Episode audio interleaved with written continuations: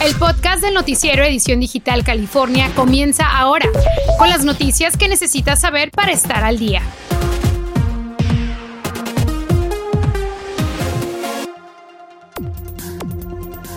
Árboles caídos y carreteras peligrosas. Se acerca una tormenta en el norte de California para la que tiene que estar muy preparado.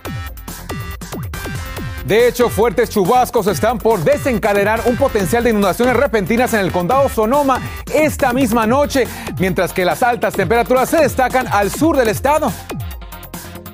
No tengo que pagar el colegio porque le han dado dinero para ayudar a los Dreamers. soy afortunada de tener DACA. Colegios comunitarios en California le extienden una mano a los estudiantes amparados bajo DACA. Conozca qué ayudas hay disponibles. Comenzamos.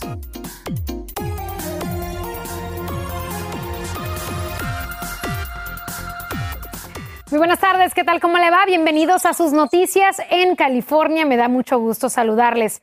Nuestro radar es claro, vea nada más, inestabilidad atmosférica sigue registrándose al norte de California. Una segunda tormenta azotará con fuerza esta noche para comunidades en la Bahía y en Sacramento. Vamos a pasar con David González para que nos diga lo que podemos esperar. David, buenas tardes. Muy buenas tardes, Yarel. Efectivamente, iniciamos con esta imagen de satélite radar, ya que estamos eh, registrando pues bastante concentración de humedad en la atmósfera, principalmente hacia el norte del estado. Ese segundo sistema de tormenta pues ya está azotando al estado de Oregon. Actualmente se avecinan precipitaciones para el condado Sonoma. Mientras tanto, pues podemos ver por acá en este color amarillo tenemos esas condiciones cálidas al sur del estado. Pero vamos a darle un rastreo a estas células de precipitación, ya que a partir de las horas de la madrugada es cuando empezaremos a ver esas fuertes lluvias impactar a sectores como Santa Rosa y Napa. Ahí tenemos incluso posible granizo, ráfagas de viento que ascienden las 30 millas por hora, así que mucha cautela. Aquí tenemos un vistazo hacia las próximas horas. Hacia el sector de Santa Rosa se destacan los 60 grados y lluvias continuas a lo largo de la noche, así que estaremos pendientes de esta actividad. También mucho cuidado hacia el sector de South Lake Tahoe. Estaremos hablando de esto y mucho más en mi próxima intervención. Continuamos contigo, Yarel. Muy bien, David, muchísimas gracias. Y como lo ve, ya se reportan lluvias en varias zonas del área de la bahía, pero ¿cómo asegurar que su casa está preparada para evitar más problemas a corto y a largo plazo? Dayana García habló con un experto y nos tiene estos consejos. Los cielos nublados anuncian la lluvia, pero ¿cómo tener su casa preparada para evitar más daños? Ahorita es el momento porque vienen las tormentas supuestamente bastante y muy recio. Juan trabaja en el mantenimiento de los techos y nos subimos con él a su lugar de trabajo. Eso, el techo llegamos. Pues asegura los cambios deben verse desde arriba. Si le tiene miedo a las alturas, Juan aconseja no subirse al techo y buscar más bien un experto, pero si decide hacerlo, entonces deberá tener los zapatos adecuados que sea seguro, porque peligrando a la orilla es peligroso a la vez. Si no tienen adecuados los zapatos o algo, se pueden caer. Y revisar varias cosas antes de que llegue la tormenta. Puede hacerlo con la mano, con una espátula. Número uno, limpiar las tuberías externas como zanjas o gutters de donde baja el agua. O sea, toda esta basura que está en el techo deben limpiarla. Sí, sí, así es. Porque ¿qué pasa si no limpian esta basura? ¿Qué puede ocasionar? Ahí va a empezar a liquear en este bajante. Aquí bajate un agujero. Aquí. Y todo eso se tiene que limpiar. ¿De aquí arriba o de abajo? ¿Me entiendes? Todo esto. Y aquí está el agujero, el bajante. Y esto es para que entonces el agua pueda fluir bien. Sí, así es que va de bajada. Si se está tapado esto, va a brincar el agua de aquí para arriba o va a empezar a cliquear en donde hay caking, pegamentos, todo esto. Número dos, revisar que todos los sistemas de ventilación en el techo estén bien sellados. O sea, este plástico hay que reemplazarlo para que luego no entre agua. agua, sí, así es. Estas ventilas tienen que estar este, aquí selladas, bien selladas alrededor. Esas también. Pero, ¿Por qué? ¿Qué pasa si eso no está cerrado? Si esto no está cerrado, sí va, va a empezar a liquear aquí sobre las grapas o los clavos por dentro. También de los tragaluces. Que no esté craqueado, que no esté abierto o que se reemplace el cacking o el pegamento. Además deberá asegurarse que su techo está en buenas condiciones y limpiar todo el alrededor de su casa para evitar que el agua se estanque. Si tiene una emergencia deberá llamar al 911. Gracias, Dayana, por la información. Agacharse, cubrirse y agarrarse. Seguir estos tres simples pasos nos recuerdan que es fundamental cuando hay un terremoto. El día de hoy, más de 7 millones y medio de californianos lo pusieron en práctica durante el Great California Shakeout, el simulacro que cada año se lleva a cabo para saber cómo protegerse ante un terremoto de gran magnitud. Es muy importante estar preparado y saber qué hacer en caso de un temblor, porque estamos aquí en Los Ángeles, un, un temblor puede ocurrir a cualquier momento. Los expertos también recuerdan la importancia de tener un plan de emergencia, agua y víveres para aguantar tres días, ya que calculan que eso podría tardar los servicios de emergencia en llegar a usted en el peor de los casos.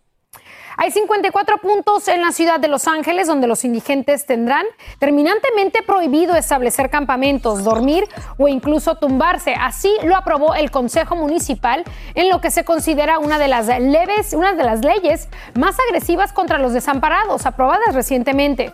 No podrán estar cerca de bibliotecas, parques, escuelas, primarias y entradas de edificios, entre otros sitios.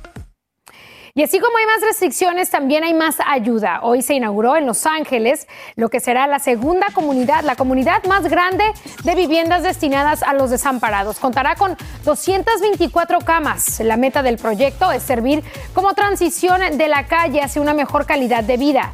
Se estima que más de 40 mil angelinos viven en las calles, avenidas, en callejones y hasta en los automóviles. En Los Ángeles estamos trabajando muy duro con sitios como esto, con nueve viviendas, con um, uh, refugios y todo las cosas que necesitamos finalmente a parar la indigencia en Los Ángeles. Y sepa también que usted puede ayudar a mantener este sitio. Están aceptando donaciones, no importa la cantidad. Si tiene una tarjeta de crédito o débito, puede contribuir también para que otros tengan un sitio donde dormir. Solo tiene que ir a la página hopeofthevalley.org y seleccionar Donate.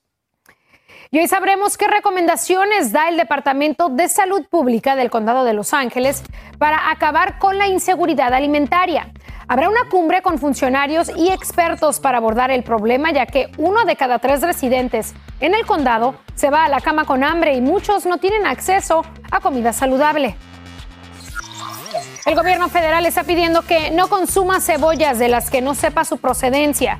La advertencia es porque hay 652 personas en el país que se han enfermado con salmonela vinculada a cebollas importadas desde Chihuahua. Afecta tanto a las cebollas rojas como amarillas y blancas, así que asegúrese de saber de dónde son las cebollas que compra antes de comerlas. Y bueno, los colegios comunitarios de California celebran la Semana de Acción para Estudiantes Indocumentados, una campaña para dar recursos a este grupo de estudiantes. Y bueno, Cristian Gómez desde Fresno nos dice qué talleres de ayuda se están llevando a cabo. Veamos. María es una soñadora con toda la extensión de la palabra. Llegó a los Estados Unidos cuando tenía tres años y gracias al programa DACA no ha parado de soñar y está a punto de terminar sus estudios en el Colegio Comunitario de Fresno, pero no todo ha sido fácil. Porque a veces cuando uno estás en las clases um, no te sientes que tienes las mismas oportunidades que los demás que son de aquí y te puedes you poner triste, pero si buscas, encuentras recursos, porque hay recursos, nada más tienes que um, buscarlos, Recursos que precisamente durante esta semana de acción para estudiantes indocumentados se están ofreciendo en todos los colegios comunitarios de California. A veces hay esa incertidumbre donde los estudiantes no saben si confiar en, ciertas personas.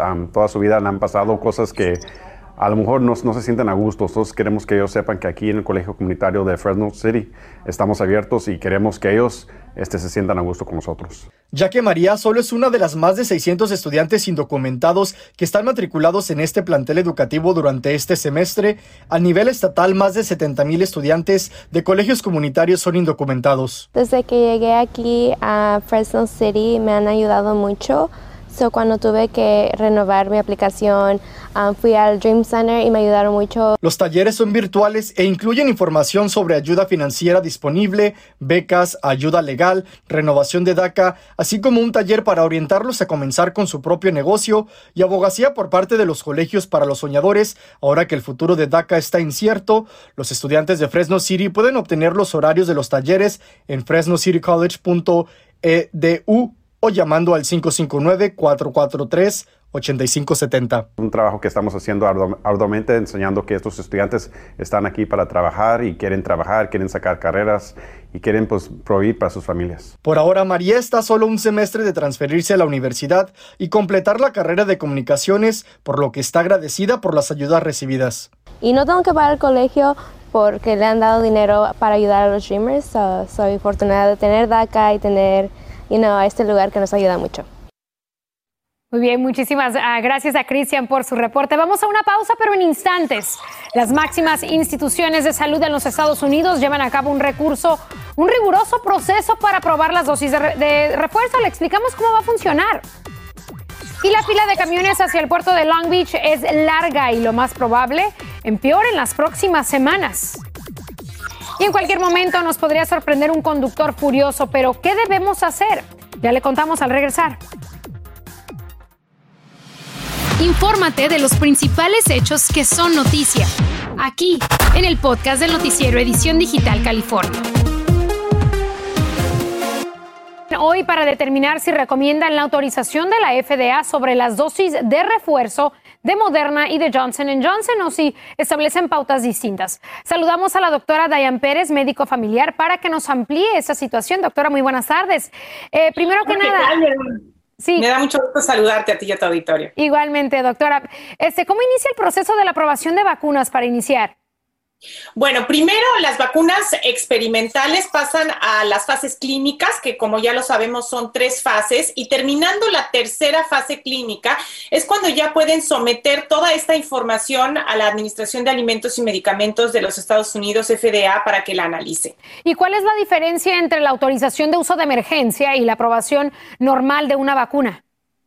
Bueno, el uso de emergencia tiene que ser, para empezar, decretado por el secretario de Salud y Servicios Humanos de que se encuentra el país en una emergencia sanitaria. Entonces, cuando ya existe esa situación, las empresas que están fabricando medicamentos o bien vacunas pueden someter la información de sus productos a la FDA para que se realice justo esta aprobación de emergencia que es un poco más rápida, digamos, que una aprobación normal, pero posterior ya tienen que someter toda la información completa para pasar a la, aprobación definitiva. Entonces es un proceso largo también que tiene muchísimas facetas. Este, ahorita estamos hablando de las vacunas de refuerzo. ¿Quién califica para dar la autorización para la vacuna de refuerzos? Bueno, la autorización para los, refuerzos, al igual que para las otras vacunas, primero un panel de expertos de la Administración de Alimentos y Medicamentos de la FDA analiza toda la información que las empresas le envían para determinar si efectivamente es seguro para las características de la población a la cual se va a administrar. Este grupo de expertos emite sus recomendaciones. Con base en eso, la FDA ya emite la autorización para que eso se realice. Posteriormente, los Centros para el Control y Prevención de Enfermedades, que es otro organismo independiente de la FDA, pero que también reporta al Departamento de Servicios de Salud y Humanos, también está analizando la información y revisa su propio panel de expertos estas recomendaciones y este aval de la FDA para que finalmente la dirección de los Centros para el Control y Prevención de Enfermedades emita ya el dictamen, digamos, para que se distribuya y se comience a administrar tal o cual vacuna en toda la población. Así que un proceso largo, muchos científicos, muchos médicos involucrados en todo esto. Gracias nuevamente, doctora, por su tiempo. Muy buenas tardes. Gracias, saludos a ti y a tu auditorio.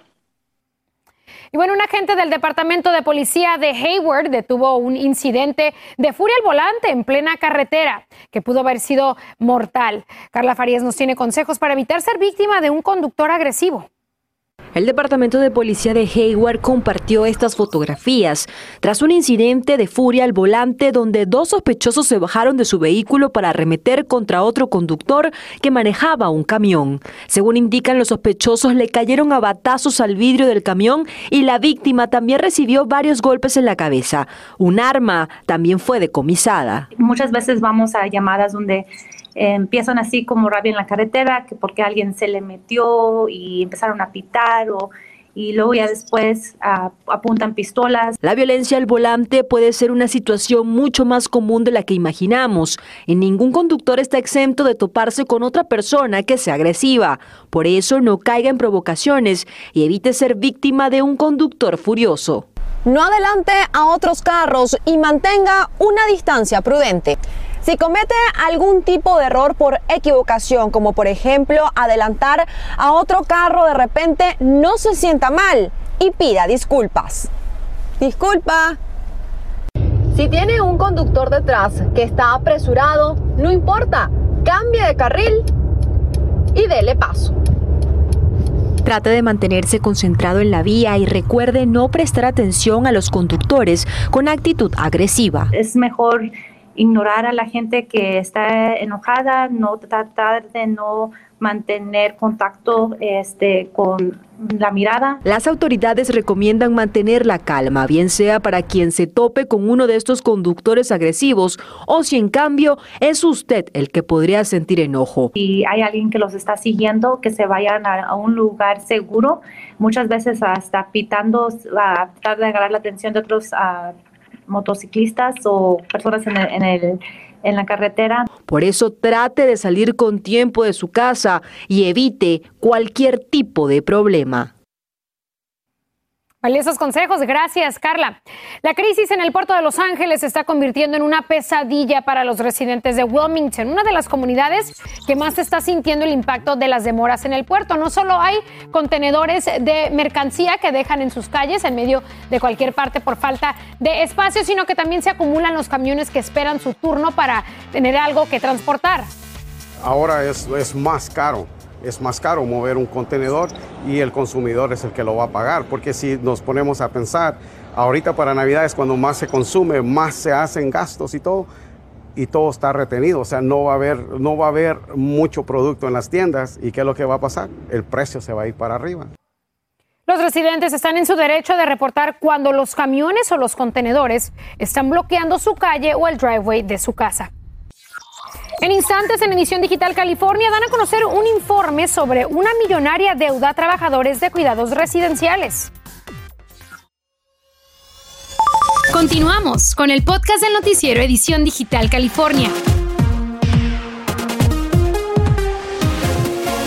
Gracias por continuar con nosotros y fíjese que la Comisión Laboral de California ha revelado cifras sorprendentes sobre lo que se le debe a trabajadores de cuidados residenciales.